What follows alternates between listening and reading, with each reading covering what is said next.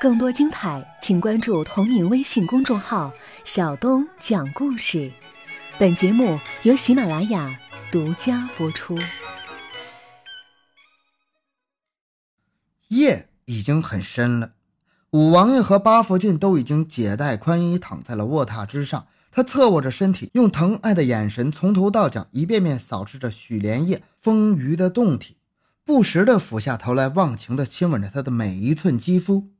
他那布满沟回的面容上洋溢着满足的神情，脸颊泛着红晕的许莲叶闭着眼睛躺在布巾之上，身不由己地发出了娇喘的呻吟声，殷红的双唇微微开启着，好像在等待注入生命的玉液琼浆。五王爷忽然感到自己口渴的厉害，周身散发着一股无名的燥火。他一眼看见了床头茶几上摆放着许莲叶刚才倒给他的一杯。红色的不老草药酒，他端起酒杯凑到了唇边，一股浓烈的药腥味顿时窜入了他的鼻孔，冲得他脑仁疼。五王爷二话没说，一仰脖子，将整杯的药酒全部喝了进去。一股火辣辣的热流首先充满了他的嘴巴，然后顺着喉头、食管、胃肠，一直窜遍了他的四肢。扩散到了周身皮肤的每一个张开的毛孔。没过多大一会儿，五王爷已经是热血奔张的红头胀脸。他疼爱地抚摸着许莲叶发热的胴体上那些累累的牙印和紫斑，用拳头狠狠锤击着自己的脑门。哎呀，我怎么能这样对待你呀？眼瞎心也瞎呀！妄为先王的后裔呀！到了喝断头酒的时候，才明白谁是最疼我、爱我的女人呐！连这几天的阳寿都是你给我的呀！我可该怎么疼爱你呀？可惜晚了，什么都晚了。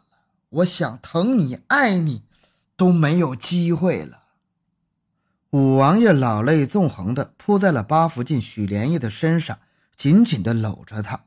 两人在床子之上相拥而泣。我多想给你留下一个小贝勒呀，可惜呀，我太老了，不行了，力不从心了，太晚了。五王爷老眼昏花地看着许莲叶俊美的面庞，双手抚摸着她那滑润的肌肤，颤颤巍巍地絮叨着：“什么都不晚。”许莲叶用嘴唇啜饮着王爷脸庞上的泪水，臣妾从今往后要追随您一辈子来了。五王爷，您就是属于我许莲叶一个人的了。是啊，是啊，我就是属于你一个人的了。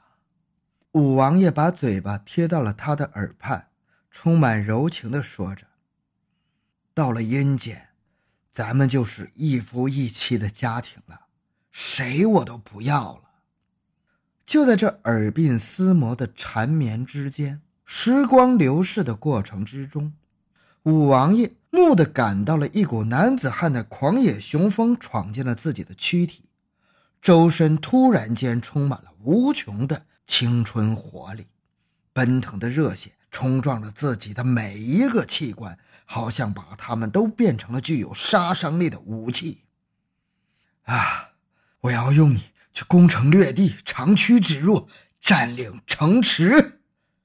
此刻的五王爷仿佛脑海里已经接到了攻击的号令，耳骨中听见了战马的嘶鸣，躯体里夹带了狂野的雄风。他以骑在马背上的律动驾驭着许连夜。霎时间，感觉自己就是一名百战百胜的常胜将军。此刻，已经手持长矛驰骋在了沙场之上，两个人于卧榻之上极尽缠绵，翻云覆雨。晋北山区的土路上，九曲黄河的泥岸边，官道驿站的院落前，李芬或骑着，或牵着那匹黄骠马。不断的向人们打听着押解去新疆充军的五王爷与八福晋许连夜他们这支队伍的行踪。他在披星戴月的追赶着那支押解流放罪犯的马队，他在骑行的马背上，心里还一个劲儿的默叨着：怎么才能救下小叶子呢？大汗淋漓的五王爷跪在了驿馆的卧榻之上，双手庄严的捧着一块白手绢，上面浸染着一滩鲜红的血迹。啊！我这个将死的罪臣，今儿晚又当上新郎官了。他喜极而泣地呼喊着，将那块白手绢捧到了面前，忘情地亲吻起来。躺在一旁的八福晋许连夜的脸颊上，流满了幸福的泪水。五王爷忽然想起了什么，他审视起许连夜手臂上和肚脐上的那两处多年前点上的那个手工纱来。哎，这东西灵验的很呐，色儿是浅了点啊。几天之后。慈禧太后在地处西安南院门的陕甘总督府看到了钦差大人兵部侍郎葛宝华用八百里加急译传来的奏折，得知八福晋许连夜愿随同五王爷同赴国难殉国殉情的请求之后，立即御笔朱梯，特颁上谕：值此国难之际，亲闻五王爷之第七侧福晋许连夜愿随夫共赴国难。殉国殉情，精神令人感佩之至，值得褒奖。着赐许连夜终结牌坊一座，建于其祖居地直隶冀州上苍。慈禧太后的圣谕迅速传递到了山西蒲州的府衙。这一天的早晨，邢台大院门前的晨钟敲响了，大院里所有的官员带领着全部兵丁站在了邢台的四周。手持兵刃，面对前来围观的平民百姓。钦差大人兵部侍郎葛宝华将五王爷和八福晋带到了邢台后院的那座古庙的空房里，展现在他们面前的是两条白绫带从房棂上垂掉下来，各自打好了一个死结儿，在他们的正下方各立着一条条凳。此时，李芬已经骑着黄骠马来到了蒲州邢台大院的门前。只见四周布满了站岗的兵丁，便随口问了围观的百姓一句：“这是要干啥呀？”“哦，慈禧太后老佛爷赐令五王爷上吊自尽，他的八福晋也要跟着一块儿死呢。”李芬一听这话，顿时急眼了。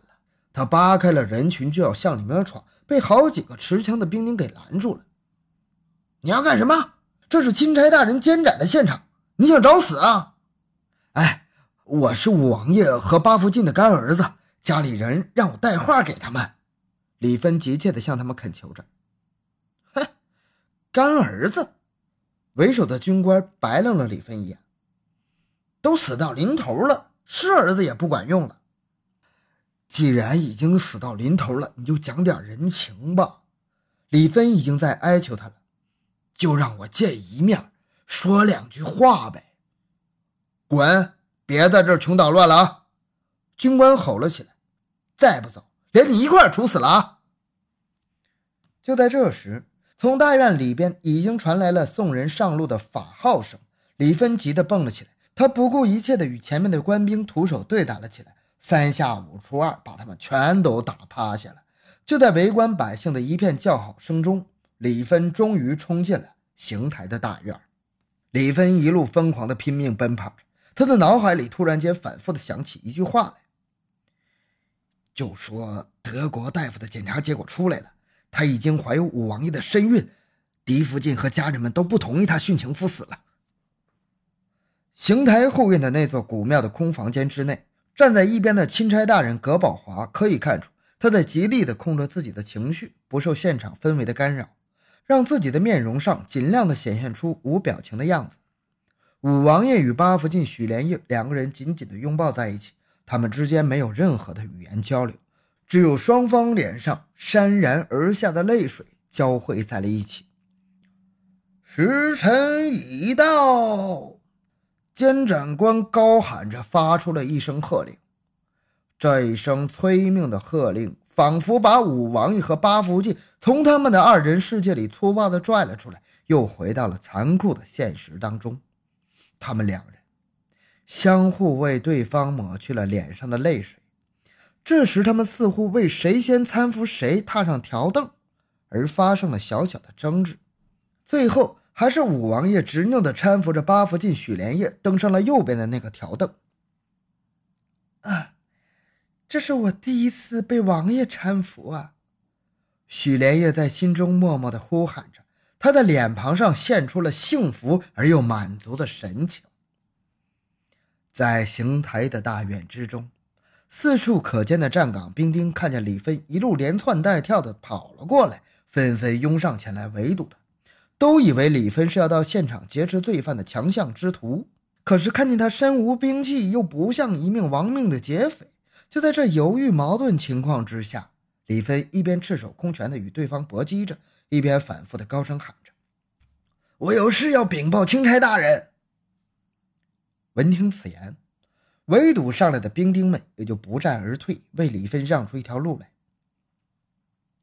这时候，五王爷自己也登上了左边的那个条凳，他扭头侧目，朝向右边的方向，充满温情地说：“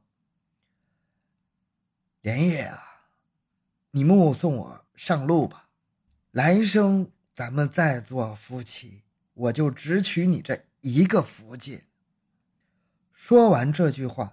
他缓缓地将自己头顶上垂下的那条白绫套在了脖颈之上，他面带依依不舍、无限眷恋的神情，又最后望了八福晋许连夜一眼。此时，许连夜也扭头向左边高声地喊了一句：“王爷，您走好。”他毅然决然地将自己的那条白绫也套在了。脖颈之上，站立在一旁的监斩官面带冷酷的神情，高声的喊了一句：“时辰已到，请自裁上路。”五王爷听到这声催命的号令之后，慢慢的闭上了双眼，狠心的一蹬自己脚下踩的这个条凳，咣当一声响起，他的身体顿时悬了起来。就在那个条凳倒地的一瞬间，李芬已经踏到了古坟空房的门槛。八福晋许连夜此刻高声喊了一声：“王爷，臣妾许连夜追随您来了。”然后猛地一蹬自己脚下踩着的条凳，他的身子也悬了起来。李芬猛地冲进了白灵刺死的现场，定睛一看。五王爷和八福晋许连夜两个人的身子都已经被白绫吊在房梁上不动了。说时迟，那时快，他双手同时伸向了自己腰间的囊袋，急速的取出了两把雁形飞镖，左右开关，飞速的甩出了他们。只见两把雁形飞镖分别斩断了八福晋许连夜头上的两根白绫。就在他的身体落下之际，李芬一个箭步飞奔上前。伸出双臂接住了已经昏厥了的八福晋许连夜，他立即用右手的拇指掐起了他的人中穴位。不一会儿，八福晋的眼前朦朦胧胧的显现出了似梦似幻的李芬的面容。芬儿，咱们娘俩在天上又见面了。他以为自己已经进入了天国。干嘛？我真的是李芬呐！李芬轻轻地摇晃着许连夜的身体。我这么着急的赶到这儿来，就是要传达家里人的口信儿。你是什么人，竟敢私闯大清朝廷的赐死现场？该当何罪？钦差大人兵部左侍郎葛宝华喝令左右随从将李芬抓起来。这时，已经完全苏醒过来的八福晋许连夜抢先接过了话头。他是。我跟五王爷的干儿子李芬立刻接上了话茬，禀报钦差大人，我叫李芬，是五王爷和八福晋的干儿子。五王爷的嫡福晋让我飞马来报，家人不同意八福晋许连夜殉国殉情，因为在他离开北京之前，请德国大夫检查的结果出来了，他已经怀有身孕，家中要被五王爷留下一条根儿，而不能同意他殉情。八福晋许连夜。听到这儿，用诧异的眼神与李芬对视了一下，但是他马上反应过来，有些害羞的用右手轻轻抚摸起自己的小腹来。唉，看来我想殉难殉情都殉不得了，老天爷真是不长眼呢。这个小生命早不来晚不来，偏偏这个时候来。钦差大人、兵部左侍郎葛宝华闻听此言之后，脸上也现出了十分同情的神色，立即让左右随从为李芬松了绑。他沉吟了片刻，之后语气和缓的说道：“嗯，好吧，那咱们就一起护送武王爷的灵柩回京吧，先向西巡的圣上慈禧太后交差。”然后再禀报新的情况。